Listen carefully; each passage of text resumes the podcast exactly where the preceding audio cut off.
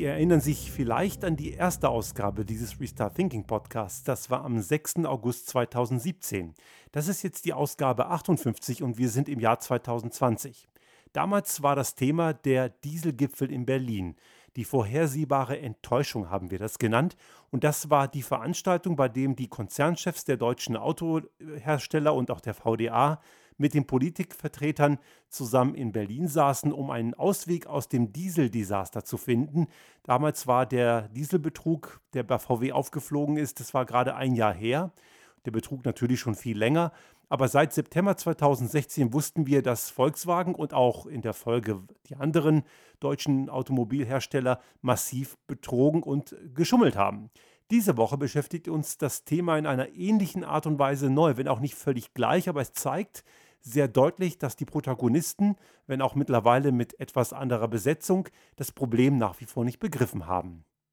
Nun, was ist in dieser Woche passiert? Diese Woche kam raus, dass die deutsche Autoindustrie, vertreten durch ihren Lobbyverband VDA, gerne eine Kaufprämie erwirken möchte bei der Politik, bei dem sogar die alten Dreckschleudern, Benziner und Diesel in vollem Umfang gefördert werden sollen. Sie begründen das Ganze mit der Problematik des potenziellen Verlusts von Arbeitsplätzen aus der Corona-Krise heraus. Und das ist sehr, sehr perfide und obendrein noch extrem kontraproduktiv. Schauen wir uns mal ein bisschen das ganze Konstrukt an. Zum einen hat die deutsche Autoindustrie schon vor der Corona-Krise Absatzeinbußen gehabt. Man hat auch schon Ende des letzten Jahres und zu Beginn dieses Jahres mit Personalanpassung und Personalreduktionen agiert und hat auch schon Personal abgebaut. Die Stückzahlen sind schon bereits deutlich runtergegangen. Die Märkte, die sie bedient haben, waren eh schon gar nicht so sehr Deutschland und Mitteleuropa, sondern primär Ostasien. Und China ist auch schon im letzten Jahr schwächer geworden, unabhängig von der Krise. Das zeigt letzten Endes, dass diese gesamte Problematik in Bezug auf die Stückzahlen, in Bezug auf das Marktpotenzial dieser ganzen deutschen Autoindustrie schon vor der Corona-Krise beeinträchtigt und geschwächt war, und zwar massiv. Also die Schwächen, die Sie gerade sehen, haben mit Corona nur bedingt bis gar nichts zu tun. Darüber hinaus ist das Argument des, des, des, Arbeitsplatzes besonders scheinheilig. Denn bereits heute haben sie schon extrem viele Leute in Kurzarbeit, profitieren damit also schon enorm von staatlicher Hilfe, denn Kurzarbeitergeld ist ja nichts anderes als die Subventionierung der Personalkosten durch den Steuerzahler. Und sie haben dadurch ihre Personalkosten schon brutal an die Öffentlichkeit und an den Steuerzahler ausgelagert, obwohl sie immer noch auf fetten Gewinnen sitzen. Denen geht es also mehr als gut. Da ist wirklich ganz klar die Frage zu stellen, warum haben die das überhaupt nötig, Kurzarbeitergeld zu beantragen? Erst recht vor dem Hintergrund, und jetzt kommt es noch dicker, Sie sind nicht gewillt, auf die Auszahlung von Boni und Dividenden zu verzichten. Und das kann man keinem normal denkenden Menschen auch nur ansatzweise erklären. Bonus steht ja für das Gute, eine Belohnung. Wenn etwas gut gelaufen ist, dann wird man belohnt. Aber wo bitte gibt es einen Grund, Boni zu zahlen? Wo bitte müssen denn die Führungskräfte von diesen deutschen Autoherstellern belohnt werden? Sie haben die letzten Jahre durchweg einen miesen Job gemacht. Sicherlich haben die Verkaufszahlen noch gut ausgesehen, aber die haben so ziemlich jeden Trend verschlafen, den man im Kontext von Mobilität und Antriebstechnik verschlafen kann. Deren ganzen Ansätze Richtung neuer Welt von Mobilität, insbesondere Elektrifizierung des Antriebsstrangs, ist zwar besser geworden, aber immer noch sehr, sehr halbherzig, denn sie machen bisher noch mit ihren alten Dreckschlottern einfach noch viel zu viel Gewinn. Darüber hinaus Gewinne an Aktionäre auszuzahlen und gleichzeitig Staatshilfen zu nutzen, ist extrem perfide und scheinheilig. Ingo Zamperoni, Moderator der Tagesthemen, hat Herrn Dies diese Woche, Volkswagen-Vorstand, mal etwas auf den Zahn gefühlt. Wie könne das denn sein, dass man Staatshilfen nutzt und gleichzeitig Dividenden und Boni auszahlt? Und Herr Dies hat sich erdreistet, dass den Verzicht von Dividenden als ein letztes Maß der Dinge noch in Anspruch zu nehmen, aber das sei ja erst ganz hinten. Entschuldigung, Herr Dies, aber das ist eine plumpe Frechheit. Das muss die erste Option sein. Bevor man sich vom Steuerzahler Geld holt, bevor man sich von der Allgemeinheit stützen lässt, muss man erstmal feststellen, dass man sich Gewinne nicht auszahlen kann und man, man kann sich auch keine Boni auszahlen. Das geht nicht. Frankreich zum Beispiel hat das sehr schön gemacht. In Frankreich, Emmanuel Macron ist ja jetzt nicht gerade ein Wirtschafts- unfreundlicher Staatspräsident. Er ist ja eher neoliberal eingestellt. Selbst in Frankreich hat man ein Gesetz verabschiedet, das Konzerne, die Staatshilfe in Anspruch nehmen, dazu verpflichtet, weder Dividenden noch Boni auszuzahlen. Und tun sie es doch, müssen sie die Staatshilfe verzinst und mit entsprechenden Zuschlägen zurückzahlen. Und das ist auch richtig so. Es kann nicht sein, dass man Hilfe in Anspruch nimmt und gleichzeitig die große Sause macht. Das gilt im Übrigen auch für Unternehmen, die Beteiligungen und Briefkastenfirmen in Steueroasen haben. Da sind die deutschen Autohersteller nicht die einzigen. Auch eine Lufthansa hat sowas und viele andere Unternehmen wie Adidas oder auch HM, die unterhalten Steueroasen, Briefkastenfirmen und die machen fetten Reibach damit und schreien jetzt nach Staatshilfe. Man kann nicht auf der einen Seite diejenigen, die einen jetzt unterstützen wollen, sonst in guten Zeiten über den Tisch ziehen. Das ist ein, wie man so im Bullshit sagt, ein No-Go. Das geht mal gar nicht. Im Speziellen bei der Autoindustrie ist es noch perfider. Es gab 2008 im Rahmen der damaligen sogenannten Finanzkrise bereits eine Abwrackprämie. Und diese Abwrackprämie war nichts anderes als die Subvention ihres alten dreckigen Systems zulasten der Allgemeinheit und zulasten der Umwelt. Da wurden völlig intakte und noch wirklich gute Fahrzeuge verschrottet und weggeschmissen und der Kauf von neuen Fahrzeugen, die auch nicht besser waren, wurde im Endeffekt subventioniert. Und es gab äh, darüber hinaus noch weitere Prämien in den letzten Jahren, die waren nur nicht so offensichtlich. Es gibt zum Beispiel die, in Deutschland die Prämie, wenn man ein Elektroauto kauft. Das ist aber auch der falsche Ansatz, denn für eine Bahncard 100 kann ich die Prämie nicht ausgeben. Das müsste eher eine Mobilitätsprämie sein. Auch hier wird die deutsche Industrie, die deutsche Autoindustrie auf Kosten der Allgemeinheit gepimpert und das ohne jeglichen Grund. Denn warum sollte bitte der Allgemein, die Allgemeinheit, der Steuerzahler, den ihr Geschäftsmodell finanzieren? Andere Branchen kriegen diese Zuwendung genauso wenig. Schauen wir nochmal auf das Arbeitsplatzargument. Das, was die deutsche Autoindustrie gerade suggeriert, vertreten durch den VDA, ist der mögliche Verlust von ganz vielen Arbeitsplätzen, wenn man jetzt keine Kaufprämie hätte, damit dieser Jobmotor wieder anspringt. Doch genau das Gegenteil wird dabei rauskommen, denn wenn man auf die alten, dreckigen Dinosaurier-Technologien setzt, dann zementiert man das alte Fehlverhalten und das ist eben nicht zukunftsfähig.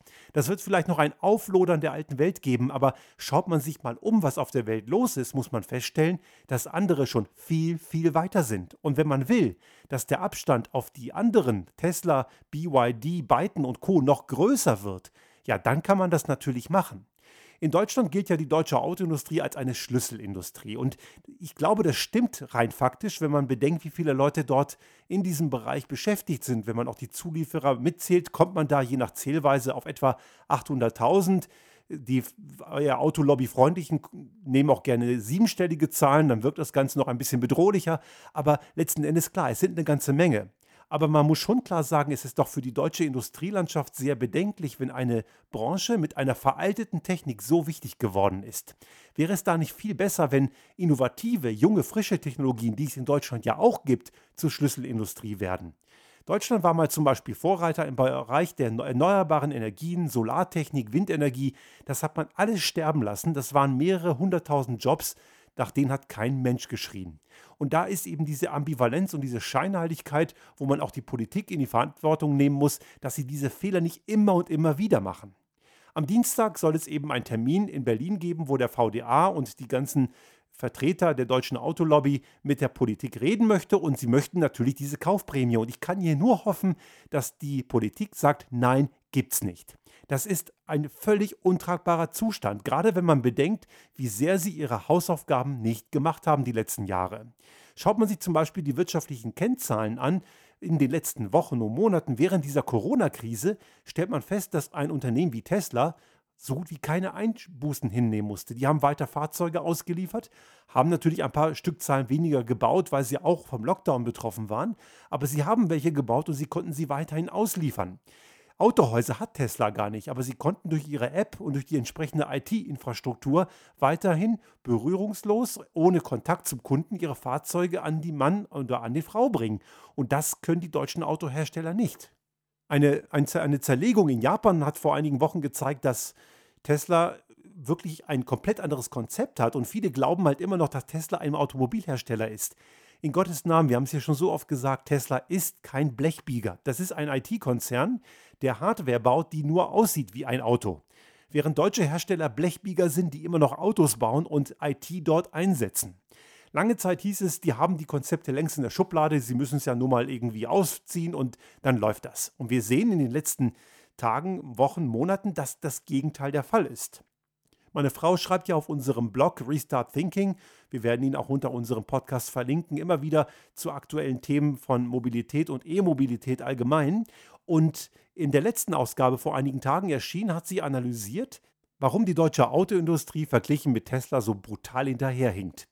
Man sieht zum Beispiel, dass Volkswagen mit dem ID3, also die erste der erste Typ dieser ID-Reihe, die voll elektrisch sein soll, wo man große Hoffnung drauf setzt, massive Probleme hat. Sie müssen immer noch Softwareaktualisierung mit dem Laptop einspielen. Over-the-Air ist mal vorgesehen, aber irgendwann später. Das Fahrzeug wiegt, obwohl es nur die Größe eines Golfs hat, 1,6 bis 1,7 Tonnen. Nicht mal 500 Kilogramm mehr schafft Tesla ein Model S und das ist ein Riesenschiff. Audi hat mit dem e-tron Probleme, mit der Batterie, weil dort Wasser reinkommt. Und Wasser in Batterien, können wir uns vorstellen, keine gute Idee. Auch Daimler hat mit dem EQC immer noch gewisse Probleme und musste auch Fahrzeuge zurückrufen.